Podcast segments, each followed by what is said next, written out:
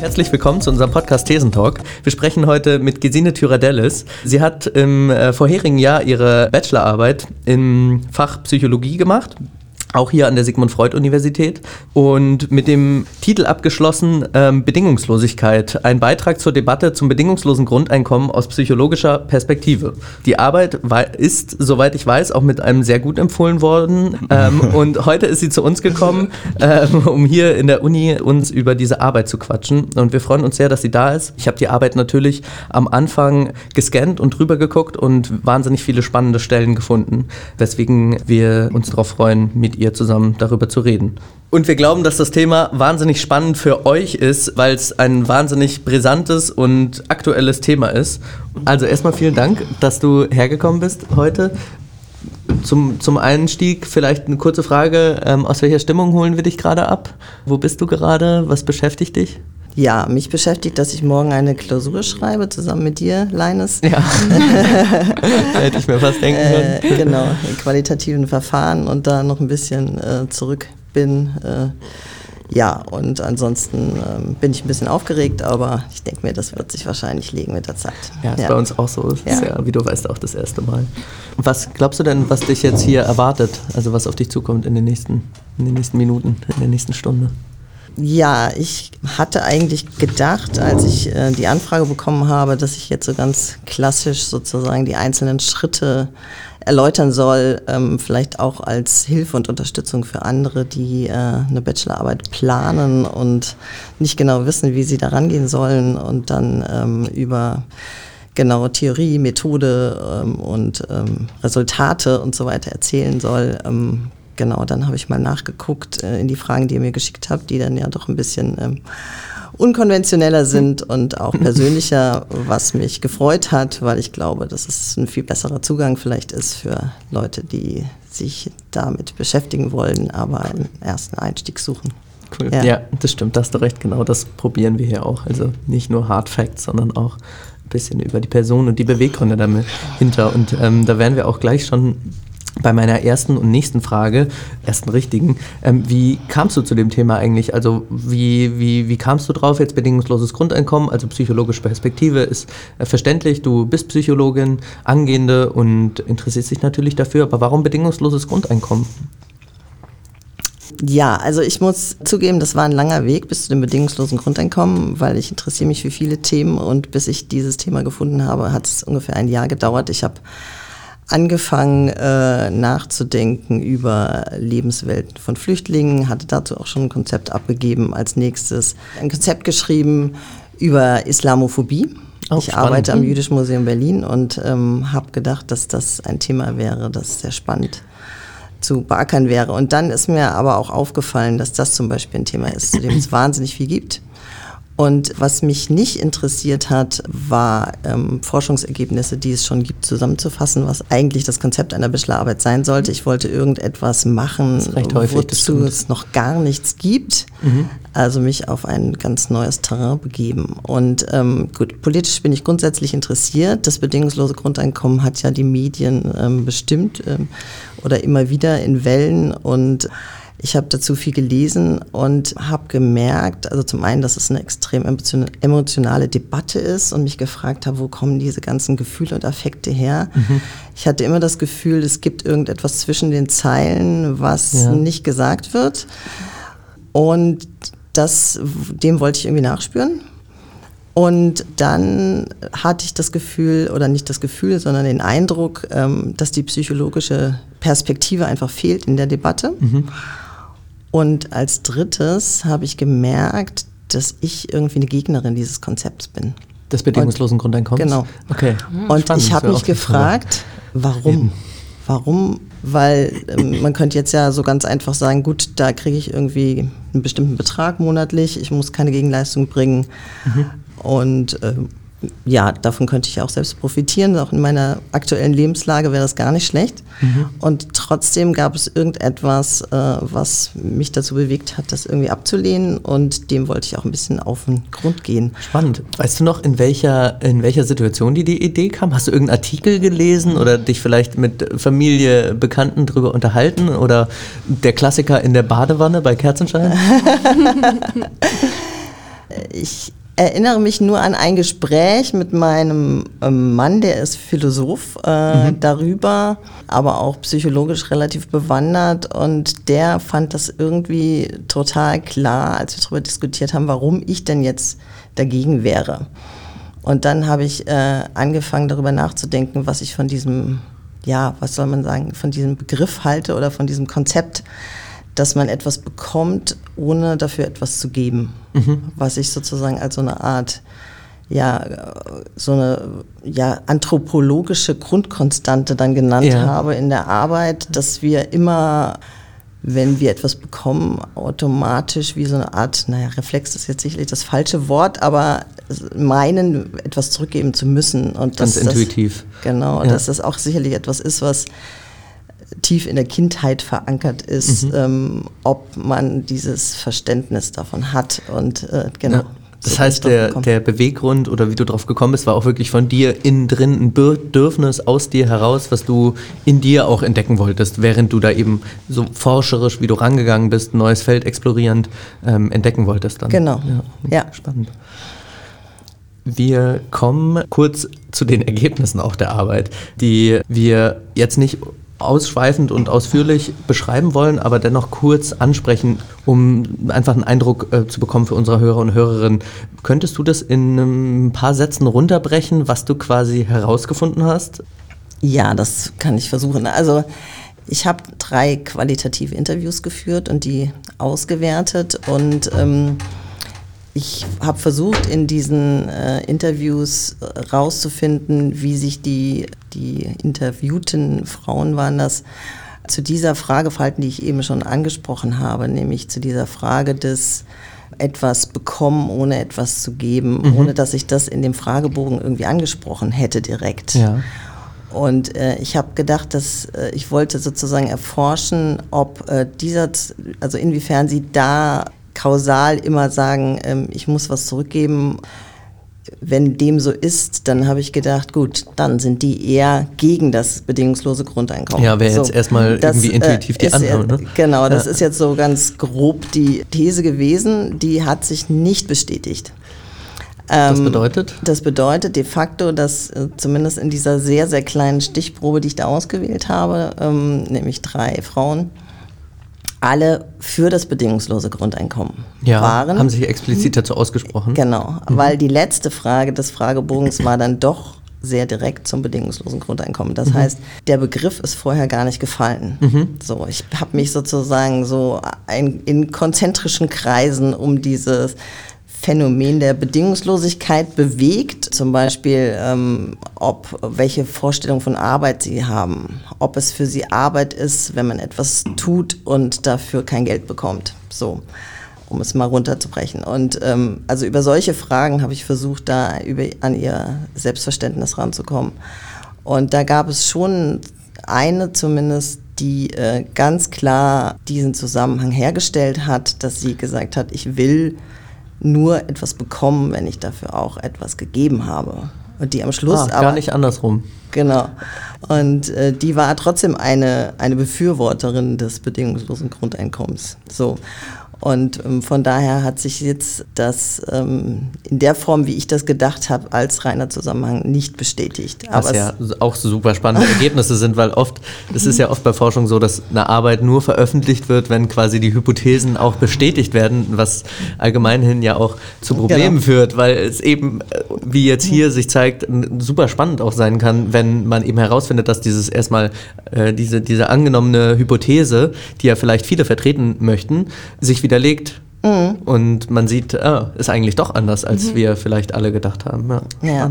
Also was, was wirklich mich auch sehr interessiert hat, war so alle Fragen der sozialen Erwünschtheit. Also damit habe ich mich schon beschäftigt und versucht, einen Fragebogen zu konzipieren. Das war eigentlich auch Teil dieser Arbeit, dass ich die, also war von daher auch eine methodische Arbeit, wie kann man überhaupt sowas wie Bedingungslosigkeit untersuchen. Mhm. Also das ist ja, ich frage, also es hat mich jetzt nicht interessiert, jemand zu fragen, was verstehst du unter Bedingungslosigkeit oder was hältst du von Bedingungslosigkeit? Was verstehst du unter Bedingungslosigkeit? äh, ja, also genau, mit dem Begriff habe ich mich auch intensiv beschäftigt und das Spannende daran fand ich wirklich dieses, dieses Janusgesicht der Bedingungslosigkeit. Einerseits so ein ganz positiv besetzter Begriff, äh, der mit so einer Art, äh, so einer Art wie so eine Art Sehnsuchtsfixpunkt, die bedingungslose Liebe mhm. die irgendwie immer wieder äh, eine Rolle spielt in unseren Medien, in den Filmen, in den Romanen, die wir so lesen. Oder auch als, als Vorstellung von der Mutterliebe, dass die denn bedingungslos sein könnte, was ich nicht glaube.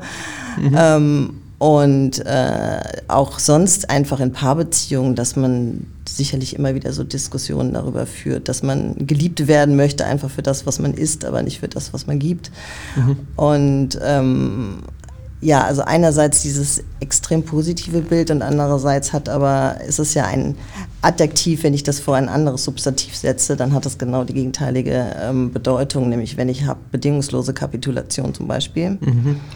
Dann ist das eine Situation, in der ich vollkommen rechtelos bin, vollkommen ohnmächtig. Das meinst du mit dem Janusgesicht? Auf der einen Seite eben diese bedingungslose, diese Auffassung von bedingungslos als Liebe, als, als Hingabe, auf Aufopferung vielleicht sogar für etwas und auf der anderen Seite die bedingungslose Kapitulation, die, die völlige Apartheid und äh, Machtlosigkeit. Genau, also je nachdem, in, mit welchem, mit welchem, in welchem Zusammenhang ich dieses Wort benutze, stellt sich ein völlig anderes Gefühl auch her was äh, dieses oder ist dieses Wort einfach anders affektiv aufgeladen. Und ich kann, ich glaube, dass es Menschen gibt, wenn man, wenn man fragt nach Bedingungslosigkeit, die eher an die positiven Dinge denken oder andere, die äh, eher auf der anderen Seite stehen. An welche Und würdest du denken? Ich würde an die, an die schlechten Dinge denken. Okay. Ja. Was womöglich damit zusammenhängt, dass ich diese Erfahrung auch nicht gemacht habe. Also das kann, würde ich, das könnte man jetzt bestimmt auch entwicklungspsychologisch wunderbar äh, untersuchen. Aber ich denke eher an so ein Gefühl von, ja, auf etwas, was bedingungslos ist, hat man auch keinen Einfluss. Mhm. Ja, da ist man sozusagen ähm, ausgeliefert. Ausgeliefert, da ist mhm. dann Schluss.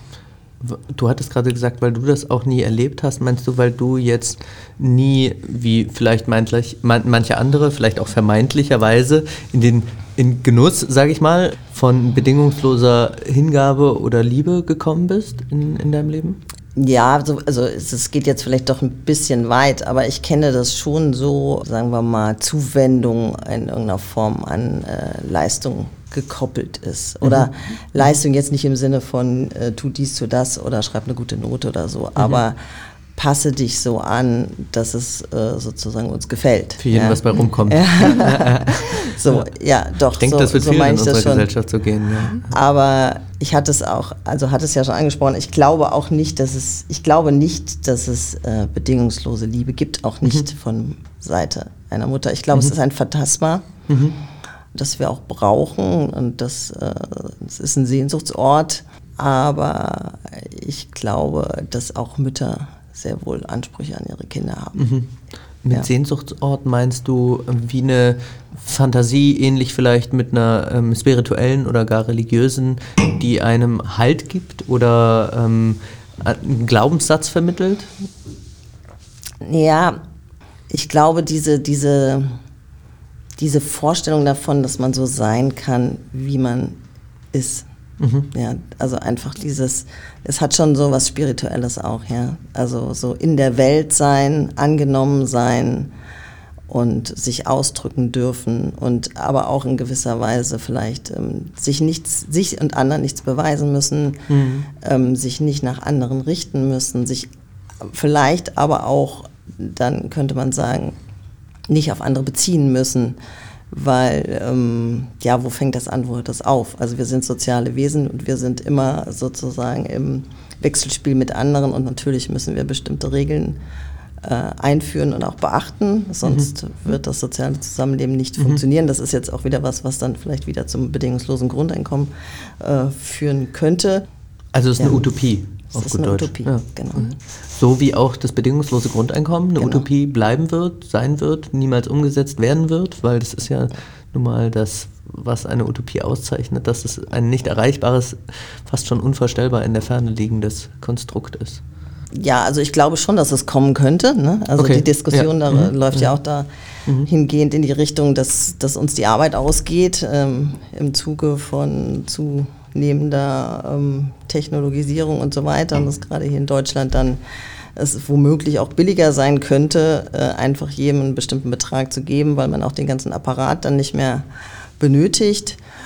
Ich sehe sehr wohl äh, halt auch schon viele positive Aspekte beim bedingungslosen Grundeinkommen. Ja. Also so eindeutig ist das alles nicht und natürlich auch. Nicht bedingungslos. Äh, ja, genau.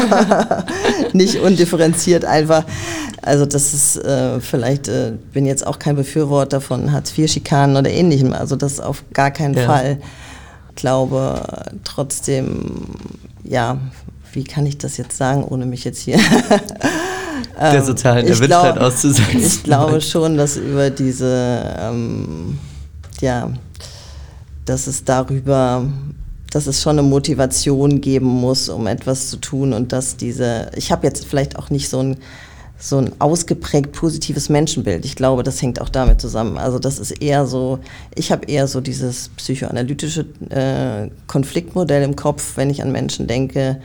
Also und ähm, ich denke nicht äh, humanistisch äh, im Sinne von, dass der Mensch allein nach Wachstum strebt, sondern er, es hängt womöglich auch mit meiner Arbeit am Jüdischen Museum Berlin zustande, äh, zusammen und mit dem, was die Geschichte uns gezeigt hat, so was Menschen möglich, äh, also in der Lage sind, dass ich sehr wohl auch ganz andere, ähm, ja, ganz andere Dinge im Menschen sehe, zum Beispiel Aggressionen und äh, der Wunsch, ähm, besser zu sein als andere, ähm, sich besser zu fühlen, ähm, andere zu, zu abzuwerten und so weiter. Also all das, diese, sagen wir mal, äh, bösen Seiten, die sehe ich als Teil des Menschen, die guten sehe ich auch.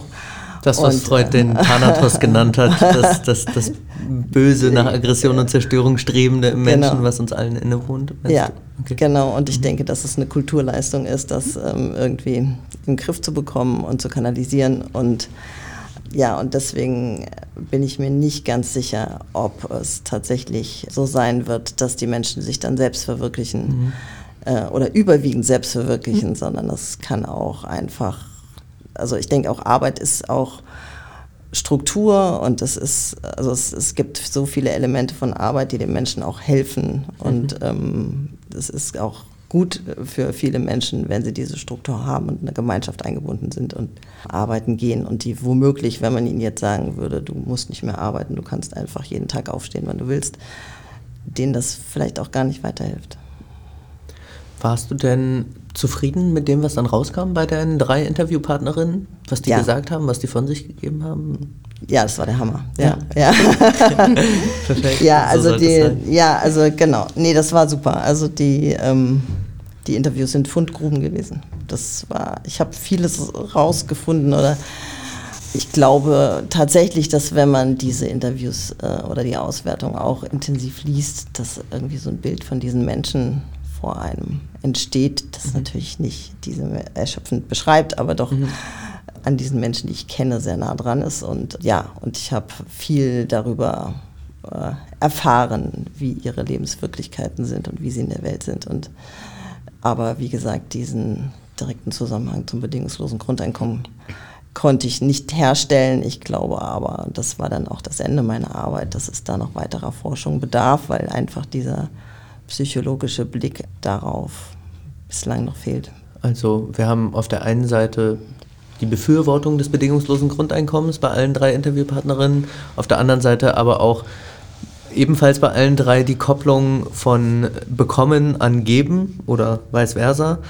Ähm, nee, nee, nicht bei, nicht bei nein, allen dreien. okay. Nee, es war tatsächlich eine dabei, die äh, Sozialarbeiterin ist und die einen, die tatsächlich irgendwie ähm, relativ frei war von dieser, von dieser Kausalität von Geben und Nehmen. Das fand ich auch sehr beeindruckend. Also zum Beispiel, wenn ich jetzt gesagt habe oder gefragt habe, wie bewertest du zum Beispiel Menschen, die in ihrer Freizeit irgendwie ein Hobby ganz intensiv begehen, äh, also dem intensiv nachgehen, würdest du das gleichsetzen mit jemand anderem, der jetzt, sagen wir mal, in einer, keine Ahnung, in, in also einer geregelten Erwerbstätigkeit nach. Ja. Ist das für dich ja. auch Arbeit? Ja. ja. Und die einfach und ganz klar gesagt hat, ja, das ist für sie eigentlich das Gleiche. So, ja. Also die war. Was macht das mit dir, wenn du das hörst? ja, dann denke ich darüber nach, ob, äh, also es bringt so ein bisschen schon so meine Glaubenssätze ins Wanken auf jeden Fall, mhm. mhm. weil ich ja wiederum auch natürlich eingeschränkt bin in dem, was ich denke und wie ich die Menschen sehe und wenn ich dann äh, diese, diese Menschen, die näher an diesem humanistischen Ideal dran sind, selbst in dem, was sie leben und sind und die davon auch freier sind, weil ich zum Beispiel, ich, ich kann äh, ich kann ja auch nicht vier Wochen Urlaub machen. Das war übrigens auch eine Frage in meinem Fragebogen.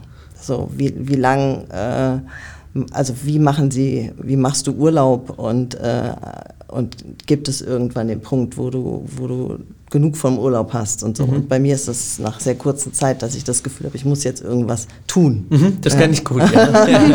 ich muss ja. jetzt irgendwas tun, was ja. mache ich denn jetzt hier? Und und dieses einfach nur so floaten in der Welt sein und es sich gut gehen lassen. Ich bin wirklich ein Genießer, also eine mhm. Genießerin. Ja. Äh, ich äh, lebe sehr gerne und, äh, Prost. und so weiter. Prost.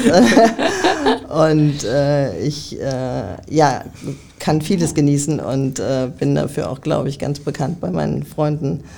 Aber trotzdem ist immer wieder, habe ich, sitzt da sozusagen der kleine Teufel auf der Schulter, der mich fragt, was leistest du denn als nächstes? Also es ist ein Teufel, es ist schon etwas eher negativ konnotiert. das war so ganz im Blumenpacken da. nee, auch das wiederum in seiner ganzen Ambivalenz. Also okay. äh, ich äh, habe schon, also es ist mir schon wirklich so fremd, ähm, weil, also, weil ich schon auch wirklich denke, dass jeder sozusagen für das Gelingen dieser Gesellschaft so nach seinen Möglichkeiten so einen kleinen Beitrag leisten sollte. Das ähm, ja. ist auch etwas, zu dem ich stehe und äh, ja, das würde ich auch verteidigen. Ich glaube, dass das gut so ist. So wie die anderen zwei Nee, das, also ich sag ja, die, die, die dritte war Sozialarbeiterin ja. und das ist bestimmt kein, äh, das, äh, kein, Zufall. kein leichter Job. Ach so. also die tut ja auch was dafür, also ja. auf jeden ja. Fall. Womöglich mehr als die anderen, ich will das gar nicht irgendwie quantifizieren. Mhm. Aber äh, ja, also so, das ist meiner Ansicht nach ist das der, der Punkt, an dem sich diese Debatte sozusagen äh, scheidet in zwei Lager. Ähm, diese Frage meint, ist man der Meinung, jeder sollte etwas dazu tun in diese oder irgendetwas hineingeben in diese Gesellschaft, Gemeinschaft. Das wäre mhm. noch zu debattieren, was das dann sein könnte. Oder kann man auch einfach nur so nach seiner Fasson glücklich werden und äh, sich gut gehen lassen und also ist jetzt sehr zugespitzt. Und ähm, das ist meiner Ansicht nach die emotionale Dimension, die unter dieser ganzen Debatte läuft und die aber natürlich nicht diskutiert wird. Also ich glaube, es, es gibt Menschen, die, die dann entsprechende Begründungen suchen, zum Beispiel finanzieller Natur oder mhm. so, weil sie eigentlich meinen, dass, äh, sie, dass die Menschen nicht dazu in der Lage sind, frei von Arbeit sozusagen zu leben und dass dann unsere Gesellschaft Faul einfach zusammenbricht. Genau, ja, das ist ja, immer dieses. Das ist ja immer die Frage, würden die Menschen dann aus sich heraus nach Sinn suchen, mhm. strebend Arbeit suchen oder würden sie auf die Couch und rumliegen und sich gut gehen lassen? Genau, ja, darum geht es äh, am Schluss. Ich sehe mich sehr ungern auf dieser Seite, aber ich bin doch auf dieser Seite. Ja. ich habe auch ähm, viel über Ressentiments nachgedacht in dieser Arbeit und ähm, auch womöglich ähm, vielleicht offengelegt, dass das auch ein Ressentiment von mir oder von anderen ist, zu meinen, dass die Menschen dann irgendwie äh, ja, faul werden oder nichts mehr tun mhm. oder so. Und interessanterweise habe ich auch bei jener Sozialarbeiterin Ressentiments feststellen können. Die waren halt nur auf der anderen Seite. Ne? Mhm. Also sie hatte halt Ressentiments gegen Menschen, die viel Geld verdienen, mhm. die ähm, auf der Karriereleiter nach oben klettern und so weiter. Und die waren auch, also ich wollte nur sagen, auch da hatte ich jetzt natürlich keinen, also von daher widerspricht das vielleicht dann doch meinem ähm, Menschenbild nicht, die, also dass sie jetzt, dass ich da einen kleinen Engel vor mir gehabt hätte. Natürlich gab es auch bei ihr sozusagen Feindbilder, ja. die man äh, ja entdecken konnte. So oder so auf jeder mhm. der Seiten eine emotionale Dimension, die mhm. voreinnimmt. Ja. Also ich habe ähm, tatsächlich ein bisschen mit der qualitativen Inhaltsanalyse von Meiring gearbeitet und dann aber noch zusätzlich selbst definiert ähm, so eine Psychoanalyse, also psychoanalytische Methode dazugenommen von, von Rosenthal und habe eigentlich wirklich Satz für Satz analysiert ähm, oder habe versucht erstmal so ein bisschen die zentralen Stellen rauszufiltern in den Antworten. Habe zu jeder Frage geguckt, ähm, wo verweigern Sie sich eine Antwort, mhm. wo antworten Sie extrem lang und reden sich irgendwie in, in Rage oder wiederholen sich, also wieder Wortwiederholungen. Welche Wörter kommen besonders oft vor?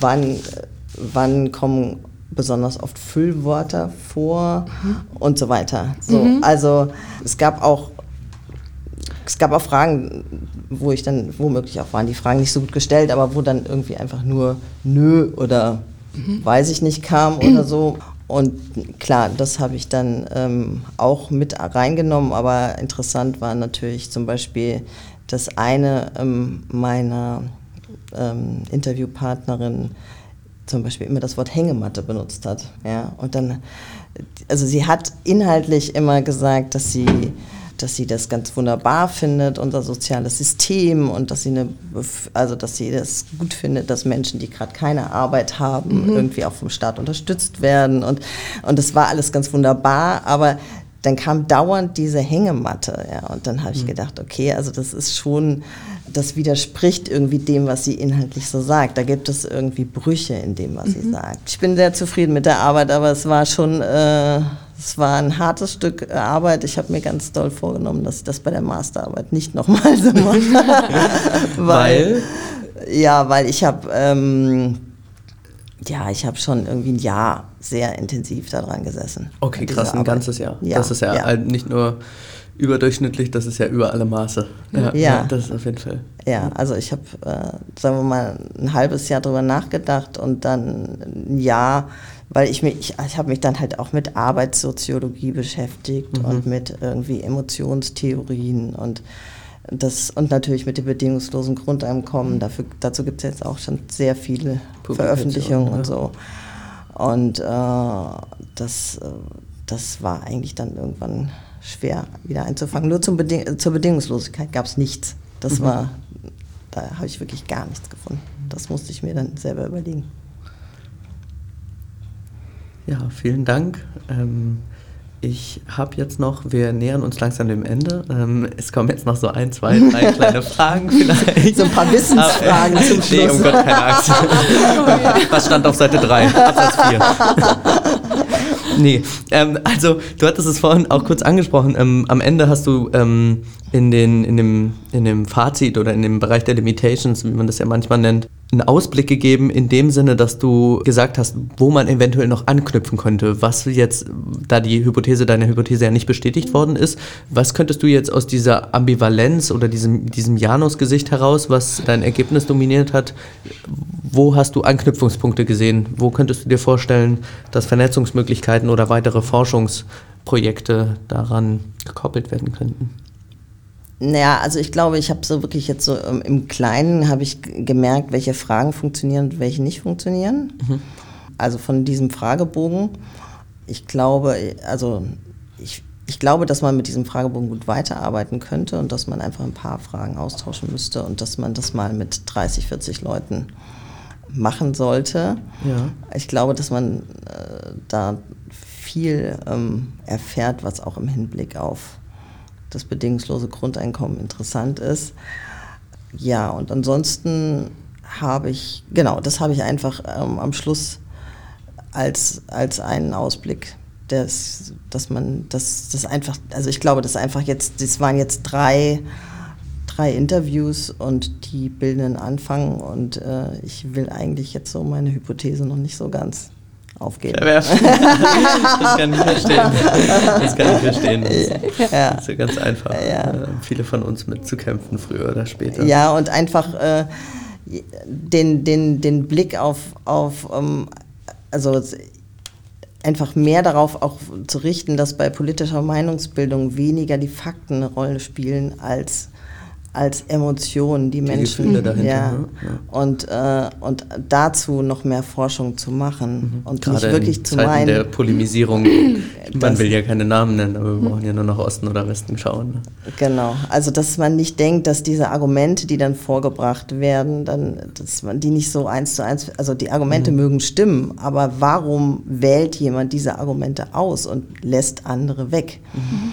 Und das, das äh, hat immer auch mit, mit ganz anderen Beweggründen zu tun und, und ja, unsere, unsere Debatten werden ja jetzt immer emotionaler und ich glaube, dass man da sich mit irgendwie Affekttheorien und so weiter mal politische Debatten angucken sollte. Wird womöglich auch schon gemacht, aber das war mir ein Anliegen. Das klingt richtig spannend. Ja. ja. Das ist echt ein cooler Ansatz. Ja. Gesine, wie war das denn jetzt für dich, jetzt nach Monaten, die ja jetzt nun auch schon dazwischen liegen, nochmal über alles zu sprechen? Ah, das ist schön. Ja? Ja, es ist schön. Also ähm, ich habe es mir tatsächlich jetzt auch vorher gar nicht nochmal durchgelesen ja. oder so und ich merke, dass es so... Sie ist ja auch 100 Seiten lang, Ja, ich merke, dass ich das tatsächlich so in, in, in, Teil von mir geworden ist, dass ich da wahrscheinlich ja. auch in vielen Jahren noch drüber sprechen kann und das ja. ist ja dann auch was Schönes. Ja. Danke, vielen Dank. Danke nochmal, dass du hergekommen bist. Ähm, ja, wir ja, freuen danke uns. Danke auch. ähm, dann hoffen wir, du kommst gut nach Hause und ähm, startest gut in den Frühling, der hoffentlich bald kommt. Und, ähm, wir ja. treffen uns wieder genau. der Master genau. genau. Danke. Okay, ja. Tschüss. Vielen Dank.